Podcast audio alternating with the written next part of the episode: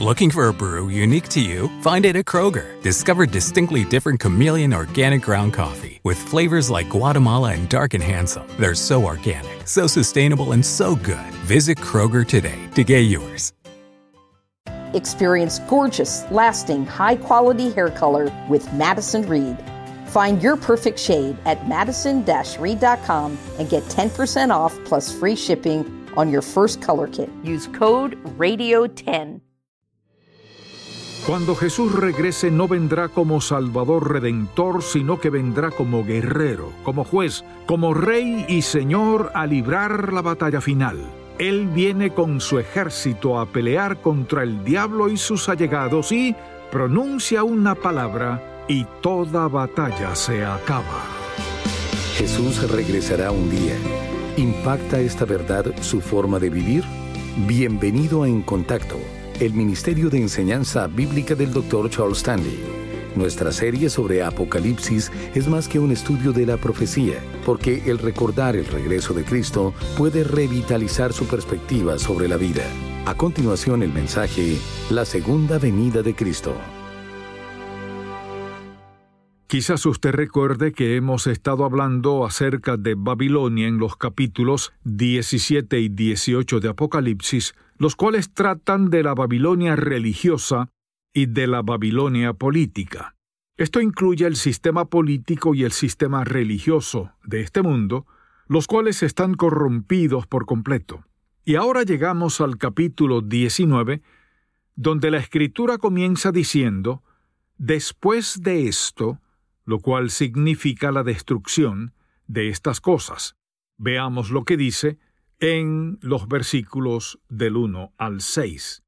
Después de esto oí una gran voz de gran multitud en el cielo que decía, Aleluya, salvación y honra y gloria y poder son del Señor Dios nuestro, porque sus juicios son verdaderos y justos, pues ha juzgado a la gran ramera, lo cual se refiere al sistema mundial, tanto político como religioso, que ha corrompido a la tierra con su fornicación y ha vengado la sangre de sus siervos de la mano de ella. Otra vez dijeron, Aleluya, y el humo de ella sube por los siglos de los siglos.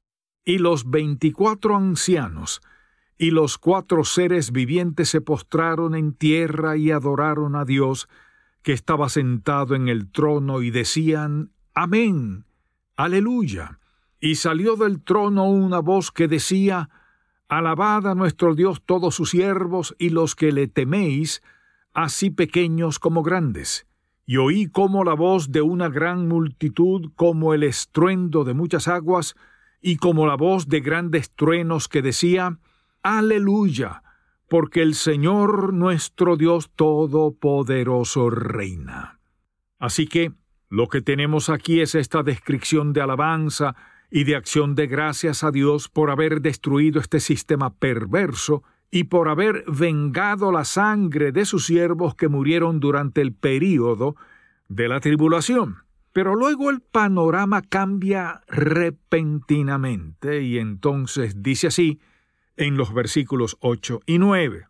Gocémonos y alegrémonos y démosle gloria porque han llegado las bodas del Cordero y su esposa se ha preparado, y a ella se le ha concedido que se vista de lino fino, limpio y resplandeciente, porque el lino fino es las acciones justas de los santos. Y bien, lo que tenemos aquí es lo que Juan ve en el momento en que se lleva a cabo esta boda, que es cuando el Señor Jesucristo y su cuerpo se reúnen. ¿Y qué sucede mientras tanto? Que el período de la tribulación sigue su marcha. Y por supuesto que la iglesia, la novia de Cristo, ya se ha ido de aquí, y entonces nosotros estaremos en la presencia del Señor Jesucristo, y lo que acontecerá en ese momento será el juicio de los santos, acerca del cual hemos hablado bastante. Y si quiere consultar un buen pasaje al respecto, puede buscar Primera de Corintios capítulo 3, donde está la mejor descripción de lo que pasará en este juicio cuando todas nuestras acciones sean sometidas a prueba para ver si pueden resistir el escrutinio de nuestro Señor. Y la Biblia dice que algunas acciones permanecerán, mientras que otras se quemarán y se convertirán en ceniza. Y ahora note lo que dice en los versículos 9 y 10. Y el ángel me dijo, escribe, Bienaventurados los que son llamados a la cena de las bodas del Cordero. Y me dijo, estas son palabras verdaderas de Dios. Yo me postré a sus pies para adorarle. Y él me dijo, Mira, no lo hagas. Yo soy consiervo tuyo y de tus hermanos que retienen el testimonio de Jesús. Adora a Dios, porque el testimonio de Jesús es el espíritu de la profecía. Pues bien, esta frase, las bodas del Cordero, se menciona solo aquí en Apocalipsis y no se brinda ninguna descripción al respecto. Y cuando dice bienaventurados los que han sido invitados a la cena de las bodas del Cordero, si tenemos a Jesús, que representa al novio, y luego tenemos a la iglesia, que es la novia, entonces, ¿quiénes serán los invitados a esta cena de las bodas del Cordero? Pues yo creo que la única gente que podría estar ahí como invitada son los santos del Antiguo Testamento, es decir, todos aquellos que han creído en Dios desde Adán hasta el momento en que apareció Jesucristo. Ellos serán los invitados a la cena de estas bodas. Ahora bien, lo que Juan hace aquí es describir la relación de Jesús con su iglesia y lo maravillosa que será esta reunión después del juicio. Y ahora dice en el versículo 10, Yo me postré a sus pies para adorarle, y él me dijo, Mira, no lo hagas, adora a Dios, porque el testimonio de Jesús es el espíritu de la profecía. Y entonces todo cambia de nuevo. Fíjese que hemos ido de estos aleluyas y de estas expresiones de alabanza al Señor por la destrucción de Babilonia la cual representa tanto a la religión falsa como al sistema político, hasta esta mención de las bodas del Cordero y de la cena de dichas bodas. Y luego, a partir del versículo 11, tenemos la descripción de la segunda venida del Señor Jesucristo, que es, por supuesto, cuando nosotros también regresaremos con Él. Entonces vi el cielo abierto, y he aquí un caballo blanco, y el que lo montaba se llamaba fiel y verdadero, y con justicia juzga y pelea. Esta no es la venida del Salvador, sino la venida del guerrero, la venida del juez, la venida del Señor. Sus ojos eran como llama de fuego, y había en su cabeza muchas diademas, lo cual habla de su soberanía y de su señorío, y tenía un nombre escrito que ninguno conocía sino él mismo. Estaba vestido de una ropa teñida en sangre de quien va a la guerra, y su nombre es el Verbo de Dios. Versículo 14. Y los ejércitos celestiales, vestidos de lino finísimo, blanco y limpio, le seguían en caballos blancos. Ahora bien, ¿Quiénes son estos ejércitos? Pues lo más probable es que estos ejércitos sean sus huestes angelicales, quienes vienen con él, ya que serán enviadas a reunir y recoger a los elegidos del período de la tribulación, cuando venga a destruir la tierra. Ahora el versículo 15, el cual dice así. Por eso dice aquí, de su boca sale una espada aguda, para herir con ella las naciones, y él las regirá con vara de hierro, y él pisa el lagar del vino del furor y de la ira del Dios Todopoderoso. De esa forma describe la desolación y la destrucción absoluta que se producirán. Y ahora dice en el versículo 16, y en su vestidura y en su muslo tiene escrito este nombre, Rey de reyes y Señor de señores. Cuando Jesús regrese, no vendrá como un Salvador bondadoso, sino que vendrá como guerrero, vendrá como juez, vendrá como rey, vendrá como señor, vendrá a librar una batalla. Pero la batalla no será como nosotros pensamos, sino que cuando Juan ve esta visión, lo que ve son las huestes celestiales en contra de las fuerzas de este mundo. Y lo que ve aquí es que Jesús viene con sus ejércitos, y entonces pronuncia una palabra y la guerra a efectos prácticos se acaba, porque eso es todo lo que tiene que hacer, hablar. Luego, en el resto de este capítulo lo que tenemos es la batalla de Armagedón. Y ahora le pido que regrese al capítulo 16. Veamos lo que sucedió cuando analizamos este capítulo y se derramó la sexta copa. El sexto ángel derramó su copa sobre el gran río Éufrates y el agua de éste se secó para que estuviese preparado el camino a los reyes del oriente. De modo que aquí hablamos de ejércitos poderosos que vienen del oriente hacia Tierra Santa. Versículos 13 y 14. Y vi salir de la boca del dragón y de la boca de la bestia y de la boca del falso profeta tres espíritus inmundos a manera de ranas. Juan ve estas cosas, las cuales simbolizan espíritus malos que poseerán a la gente pues son espíritus de demonios que hacen señales y van a los reyes de la tierra en todo el mundo para reunirlos a la batalla de aquel gran día del Dios Todopoderoso.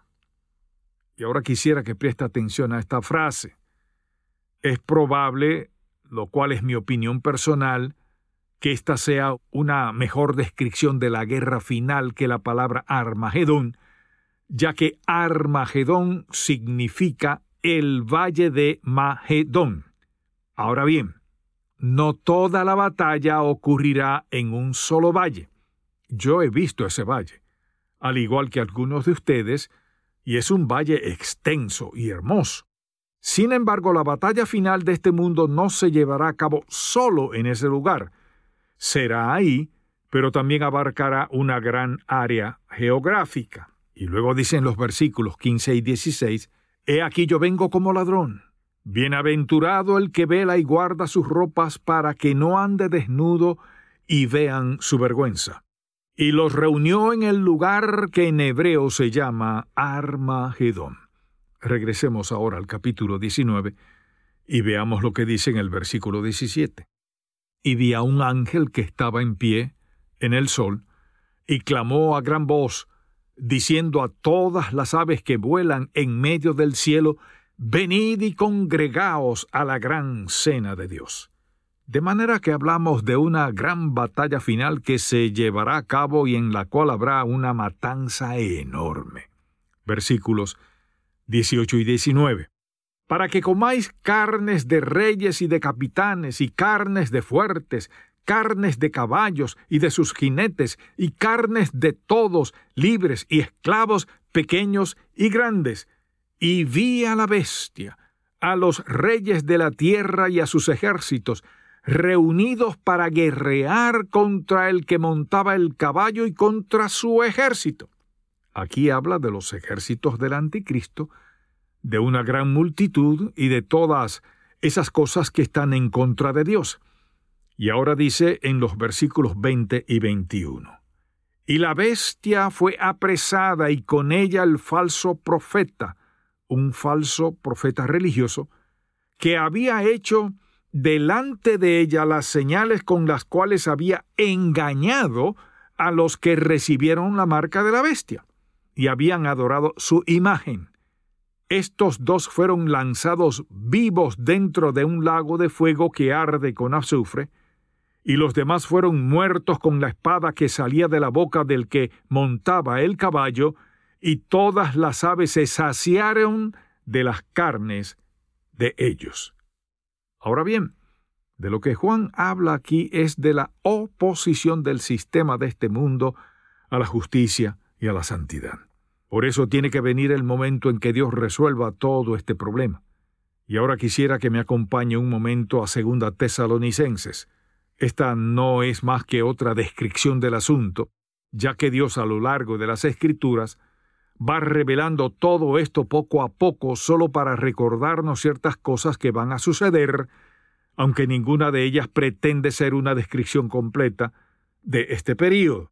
Veamos entonces lo que dice en 2 Tesalonicenses capítulo primero, versículos 6 al 9.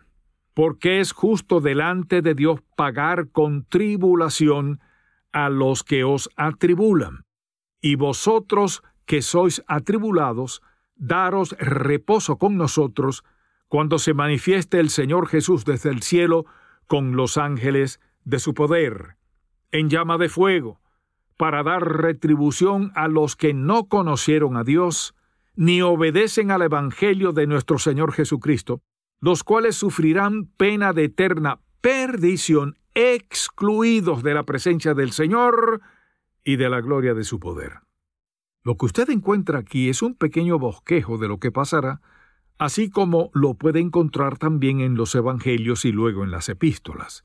Y luego Juan entra en escena con este último libro de las Escrituras, el Apocalipsis, para ofrecernos al menos una visión de lo que ha visto, lo cual ocurre al final de los tiempos. Se trata de la venida del Señor Jesucristo para destruir por completo todo lo que es infame y perverso en esta tierra.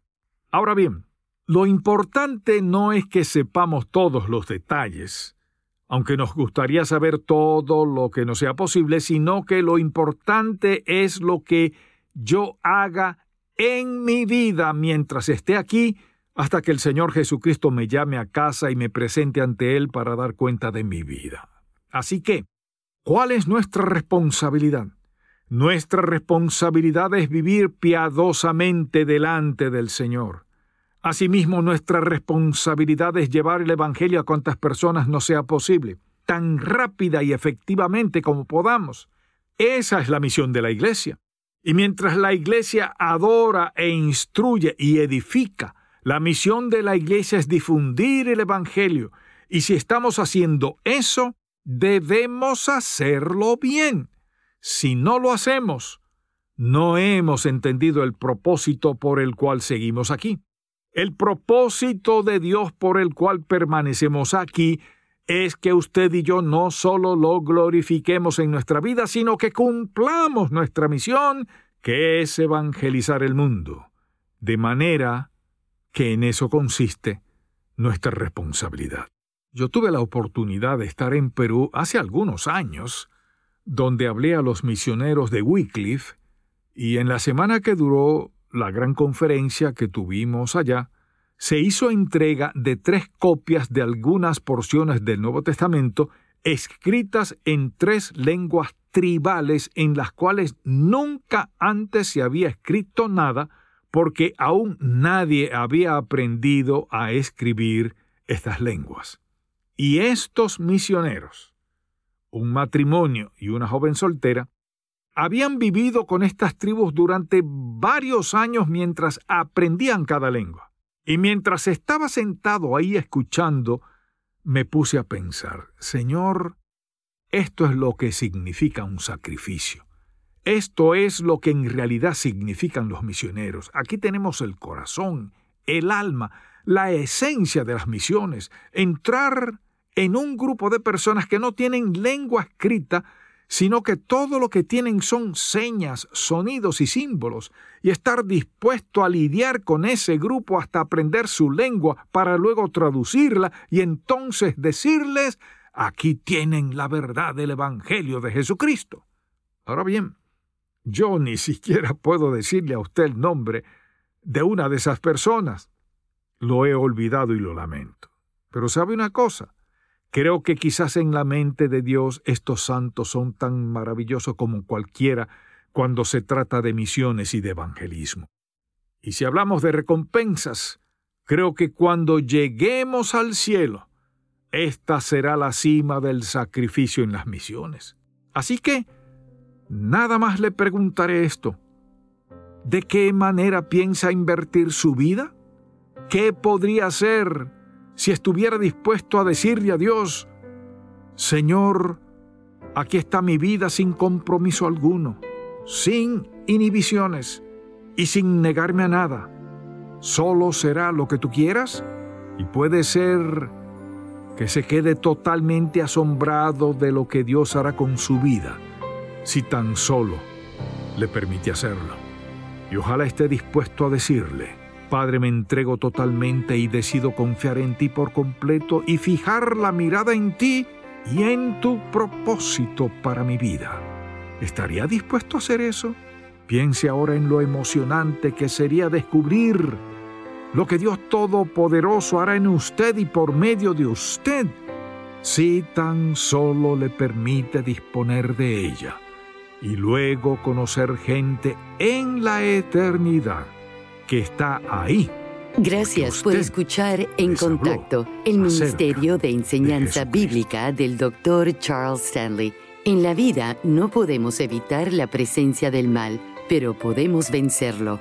Veamos cómo en la edición para hoy de Un Momento con Charles Stanley si desea adquirir el mensaje de hoy, La Segunda Venida de Cristo, el cual forma parte de la serie El Rey Venidero, Estudio sobre Apocalipsis, llámenos al 1-800-303-0033 dentro de los Estados Unidos y Puerto Rico o visite encontacto.org. Cada mes encontrará una enseñanza bíblica práctica e inspiración al leer la carta del Dr. Stanley, del corazón del pastor. El aliento que recibimos de cada carta es muy valioso y útil para el crecimiento espiritual de mi esposo y el mío. Esperamos con ansias cada mes las lecciones de vida que el Dr. Stanley nos da. Para recibir la carta mensual gratuita del Dr. Stanley del corazón del pastor, visite encontacto.org diagonal suscríbase. En nuestro andar de fe tenemos preguntas. ¿Cómo sé la voluntad de Dios para mi vida? ¿Dios escucha mis oraciones? ¿Por qué pasan cosas malas? Las respuestas se hallan en la palabra de Dios. Pero, ¿cómo sabemos dónde empezar? El devocional gratuito de En Contacto le guiará en la dirección correcta con contenido bíblico del Dr. Charles Stanley. El devocional En Contacto para suscribirse gratis, visite encontacto.org diagonal diarias. Satanás nos tienta cada día. Escuche cómo enfrentar la tentación y cómo evitar las trampas de nuestra naturaleza caída. A continuación, un momento con Charles Stanley. Para muchos es inevitable pecar. Es verdad ya que somos humanos y a veces actuamos como carnales. Pero cuando compartimos con otros las buenas nuevas de salvación y cuando empezamos a comprender las escrituras, podemos liberarnos de esa esclavitud. En esta vida tal y como la conocemos, el espíritu del anticristo siempre estará presente hasta que Cristo nos lleve con él.